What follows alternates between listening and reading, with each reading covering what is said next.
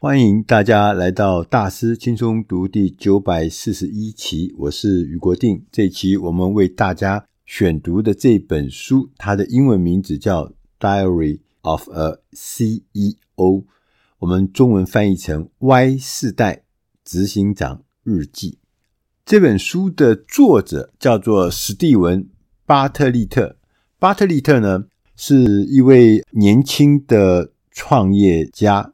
也是连续创业家，他是一九九二年出生，所以我刚算了一下，他到现在为止，我们二零二三年的话，他才三十一岁。他是英国的一位企业家、创业家，他也是演讲的名人。他从二十二岁开始啊，巴特利特就开始创业，他跟别的人一起共同创办了一个社群媒体的网络行销公司，哈，叫做 Social Chain。同时呢，他也担任这家公司的执行长。到了二零一七年，他卸下了执行长的职位之后呢，开始主持这个播客节目 Podcast。这个节目叫做《The Diary of a CEO》，就是我们这本书的名字。这个播客节目呢，已经累积超过是四百集。目前呢，每个月下载的人数、下载的量超过三千五百万次一个月。也就是说，他现在已经是英国播客节目里面收听的冠军节目。同时呢，他也创办了一家公司叫 Frighting Story，他也是这家行销传播公司的创办人。同时，他也担任了英国 BBC 广播公司的创业实境秀，叫《龙穴》，叫 Dragon's Den 的评审，评审投资人啊，他也还。做过这个网络公司的 Third Wave 的这个创办人，所以他其实做了很多很多的事业。他还做这个基金，这个呃的这个创办人，呃，来帮助那些独角兽欧，尤其是欧洲的独角兽公司能够能够加速成长。他还曾经担任，在二零二零年的时候，那一年他还不到三十岁，他当选这个富 Forbes。那个杂志选出来的欧洲 thirty and thirty 三十位在三十岁以下很杰出的青年担任这个当选人啊，所以听起来我们的作者巴特利特呢是一位非常年轻，刚刚满三十岁，三十一岁的一位年轻的创业家，他一路上创业的经验很丰富，也都呃很多成功的经验。所以这本书呢是非常非常的这个独特啊，在上，在我们要正式介绍《Y 世代执行长日记》这本书之前呢，我想先问问大家哈，我们在工作上，我们在生活上，我们是不是哈还在沿用那些三十年前的经营理念？我们还在沿用那个二十年前的成功经验？我自己在商业周刊服务过很多年。我特别知道什么叫做推销成功经验，商业周刊就不断的告诉大家成功的经验，所以很多人看到那些文章的报道之后，就觉得哇，这个我也可以一样的来搞这样的事情。但是这些啊，又熟悉又老旧的理论跟经验的组成呢，可以面对当前当今的网络时代的挑战吗？我们是不是常常会觉得管理上有一种捉襟见肘、穷于应付的感觉，因为真的世界真的变得跟我们熟悉的世界完全不一样。我们以前的经验是应付另外一个以制造业为核心的产业环境，所以我们就有很多跟不上、抓不着的那种感觉。所以，当我们编辑部看到这本书叫做《Y 世代执行长日记》这本书的时候呢，让我们就很好奇。这些三十岁上下的年轻人，他们到底有什么特别的地方？我们可以从这些年轻的创业家、CEO 身上，可以看到一窥这 Y 世代特别的成功之道吗？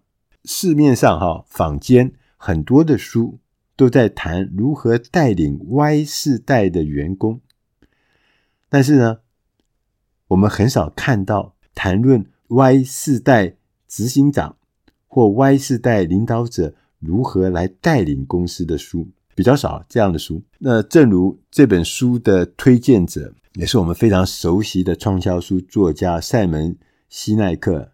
西奈克先生在一开门的时候，他就讲出了重点。他说：“有一种哦，新型的 CEO 正在主导商业世界，那些自吹自擂、表现自己好像是不会犯错的那些 CEO 啊，正在被那些愿意谈论自己的感受、怀着好奇心的领导，并且愿意改进自己的新的世代的 CEO 呢所取代。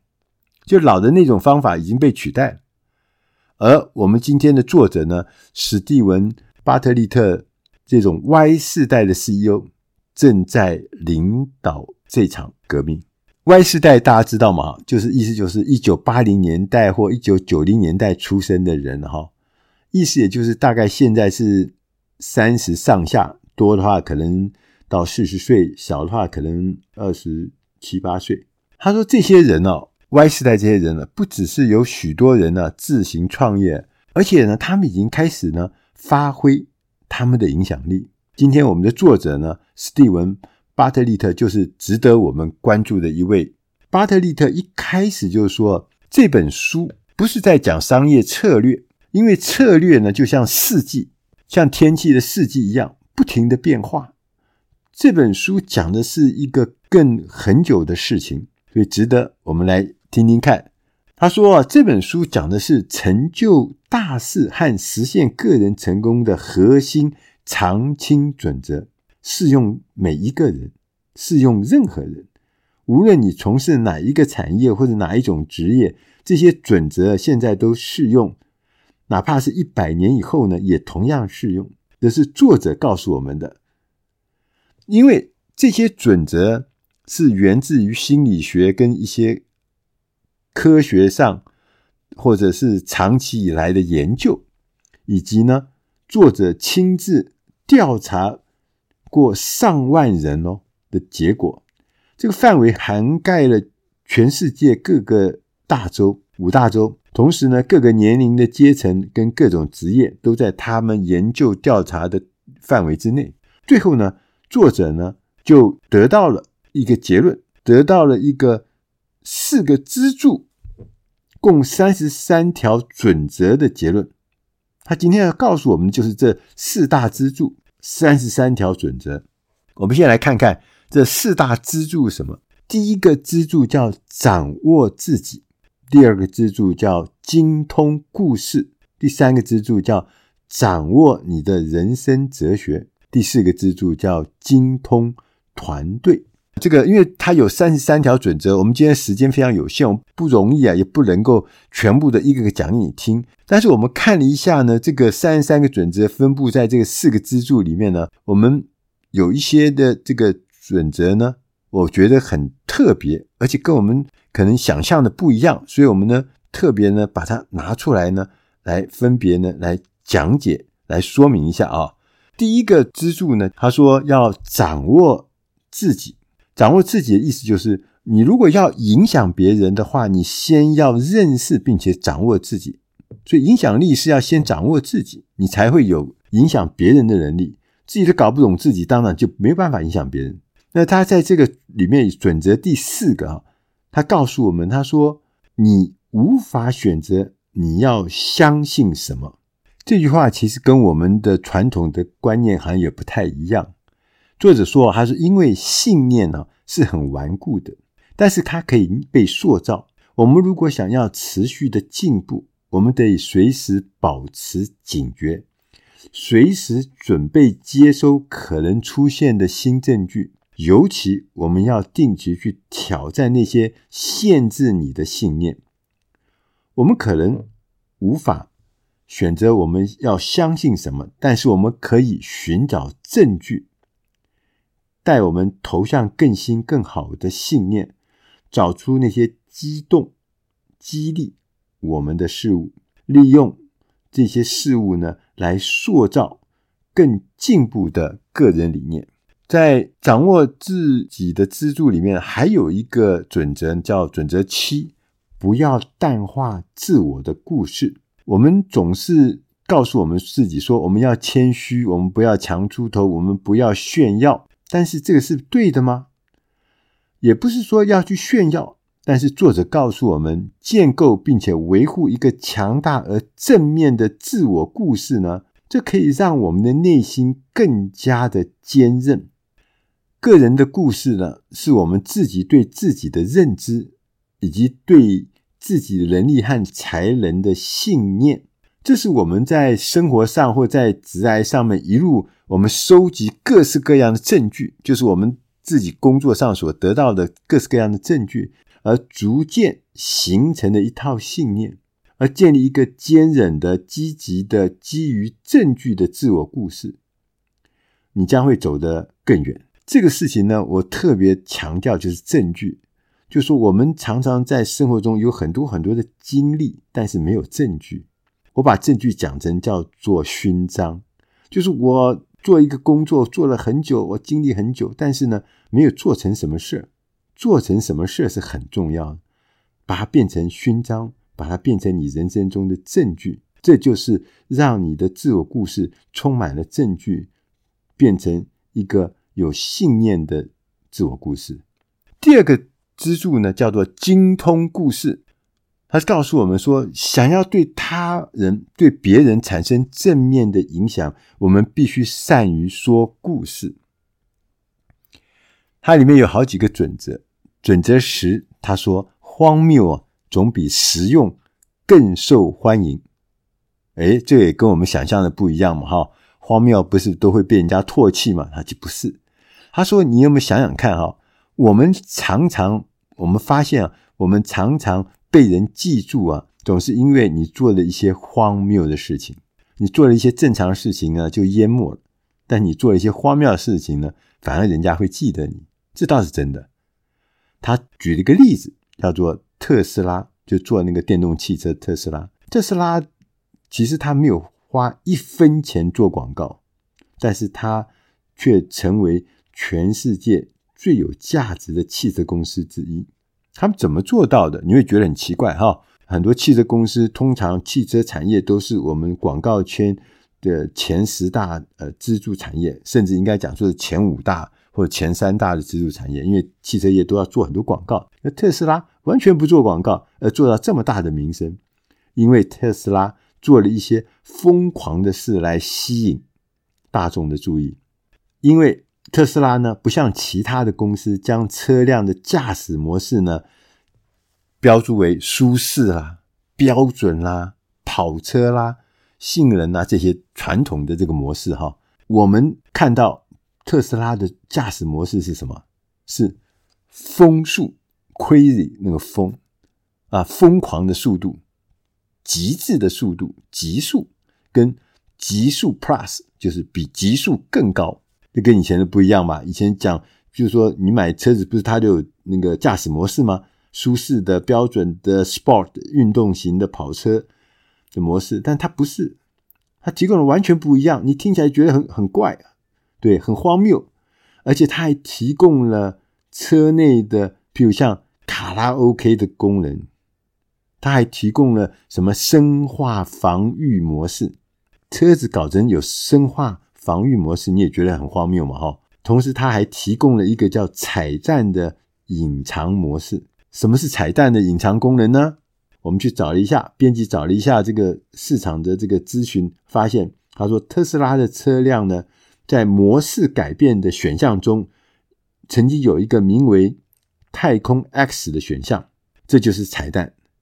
他说这个模式哈，太空 X 这个模式啊。可以将车辆显示，如果你选了它的话，你的车辆显示变成一架火箭。火箭，他们不是做那个太空 X 的火箭吗？你车子会变成一架火箭，而且呢，你所有的音效呢都是火箭的音效。所以你那个引擎加速，引擎这个它不是引擎了，就是那个呃呃，这个怎么讲？就是马达加速的时候呢，呃，车速加速的时候呢，出来的音效啊。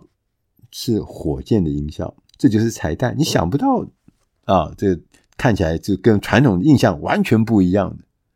另外一个准则呢，是准则十二，他说，愿意，而且能够激怒他人。诶，这也是跟我们想象的不一样哈！激怒他人，让人家生气，那不是完蛋了吗？作者说，我们要做一件事情，如果能够吸引百分之二十的观众，同时呢，又惹恼剩下的百分之八十的观众，其实啊，比我们做一件事情啊，那个百分之百的观众都无动于衷呢，是更有价值。这件事情呢，其实跟我们传统观念不一样，但是在网络世界是真实的。在这个网络世界呢，是资讯太多的时代，所以呢，我们常常做，像包含我们，我们做内容，我们就做很多内容出去，做了很多文字啊，或者做了影像，做了内容出去以后呢，其实因为内容太多。所以很多的东西出去以后，百分之百的观众都无动于衷。他在三秒钟之内、五秒钟之内就决定这个东西不用看，就把你删掉。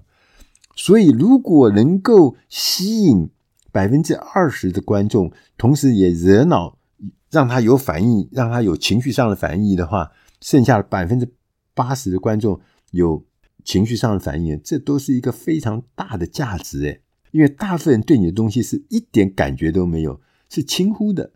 来举了个例子，他说我们在书店里面看到很多这个畅销书啊，他们的书的封面上常常会出现一些不合常规的出口，书名也是这样，跟你传统的不一样。当然了，也许有人会不喜欢这种方式，但是这个方式的优点呢，是明显的超越缺点，所以引起人家注意，甚至人家。引起的生气、激怒的反应，都是比那个完全对你无动于衷、忽视的要重要、要有价值，这是很重要。接着，我们来看看支柱第三：掌握你的人生哲学。如果你想要成为一个卓越的人，就必须要提升自己的信念、价值观和原则。换句话说，就是要提升我们自己的人生哲学，在这里面呢，有一些准则也是蛮有意思的。在准则二十四，他讲到说，将压力视为特权。哎，这个奇怪，我们常常不是被压力砸碎了吗？我们因为压力太大，所以躺平了吗？他就举一个例子，他说，网坛的传奇人物，大家不知道记不记得，就是那个 Billie Jean Jim 那个 King。这个女士啊，呃，曾经夺过三十九座大满贯的网球冠军，网球大满贯的冠军，其中有二十座是温布顿的讲座，这个太伟大了，这个记录这个可能是空前绝后的。于是有人就反问他，他如何来应对这个全世界的期待啊？因为他他一直都得冠军嘛，所以大家会期待你这次还要再得，再得，再得，再得。他轻松的回答。压力是一种特权，只有付出努力的人才会感受得到这种特权。如果我们感受不到成功的压力，那你可能要问自己：我们是不是没有做对事情？在支柱三掌握你的人生哲学中，还有一个准则，我们也觉得很有意思，是准则第二十六：技能无用，环境 （context） 为王。我们想要加薪哈，你不一定是需要升迁才是加薪的唯一道路。反而我们应该想啊，应该找一个能够让你的技能创造更大价值的地方。举例来说，一个平面的设计师为在地的公司设计传单、设计标志，做很多的美术设计，他一年大概可以赚五万美金。但是，同样的技能用在那些像中东的奢侈品牌提供设计服务的话，一年你可能进而就赚超过四十万美金的收入。同样的技能，五万块还是四十万，其实是因着环境，环境的不同会有不同的价值。第四个支柱讲的是精通团队，要拥有对的团队，一加一才会等于三。他这里面有讲到两个准则，我们也觉得很让人就特别的有感觉哈。就准则第二十九，他说创业就要创造那个邪教文化，你听了会不会觉得很怪，很恐怖哈？邪教诶，他说：“我们要将我们的新创公司打造成一个邪教组织，这样才能够发挥新创公司的热情跟管理主义的方法。为什么？他说邪教有一个特征，邪教的特征就是每一个人都觉得自己是无所不能的，哇，强大。同时呢，把任何的对手呢当做攻击的对象，这是邪教的特征。他说，所以我们要让。”我们自己呢，在一开始创业的起步阶段，要让大家要有这样的热情，要有这样的信念。但是，他也提醒我们，这只适用在一开始创业的起步阶段。所以，当我们公司开始成长的时候，我们就要放弃这个邪教的这个文化，我们必须要组织培养一个优良的文化。定义我们的核心价值，建立归属感、认同感、自豪感跟独特性。当有新人愿意加入你的团队，是因为他喜欢我们公司这种文化的时候呢，你就知道我们做对事情了。准则第三十二呢，他谈到另外一个这个概念呢，叫做当一个不一致的领导人。这也跟我们过去想的不一样，对。公平啊，正义啊，很重要啊。领导人对，但是作者说，他说优秀的领导人往往很不一致。他们呢，知道何时团队的成员呢需要一点严厉的激励，也明白何时有人需要一点温暖的鼓励。他不是一成不变的，他也不是一贯的公平，对每个人都一样，而且他也不是很容易被人家预测或掌握的，不是。他有的时候看起来是变化无常的。有时候又因人而异，因事制宜。他的情绪多变，他起伏不定。曾经担任曼联足球队总教练，呃，曼联大家知道嘛，这是英国最厉害的、最有名的足球队哈。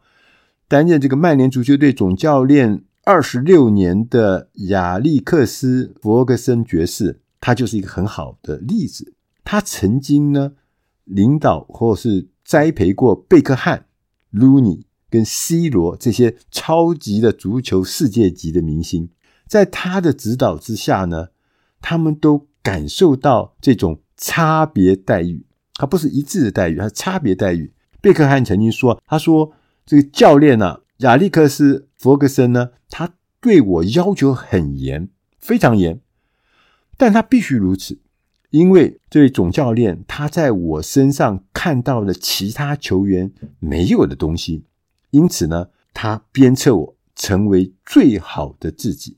所以，当一个不一致的领导人是有技术、有技巧的，我们一旦做对了，就能打造出一支世界级的团队，这是非常重要。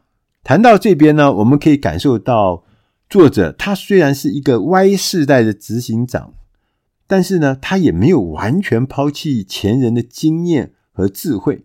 他呢，更倾向于寻求明快的行事准则，不要平庸，不怕失败，充满热情，全力以赴。就像他在书中所强调的，这四个大支柱经得起时间考验，因为他是要打造一个不凡的成就，同时也要提升个人的直癌的基本法则。这是个人成长和事业成功的行动蓝图。《Y 世代的执行长日记》这本书啊，不只是年轻的创业家可以参考借鉴，其实任何一位想要成为自己人生执行长的人都需要一读的经典。以上的内容是出自《大师轻松读》第九百四十一期《Y 世代执行长日记》。我是余国定，我们特别提醒大家，因为这一期的内容非常的丰富，它。有三十三条这个常青的准则，它有四大支柱。如果你需要更多详细的资料，欢迎大家到大师轻松读的官网上面，上面有很多文字的记载，可以让你更方便的掌握这三三条准则。希望今天提供的这本书《Y 世代执行长日记》能够对你的工作、对你的事业，甚至你去创业，或者你在日常生活中。都能够帮上忙，让我们有更有力量、更有智慧来面对网络时代所带来的挑战。谢谢大家收听，我们下集再会。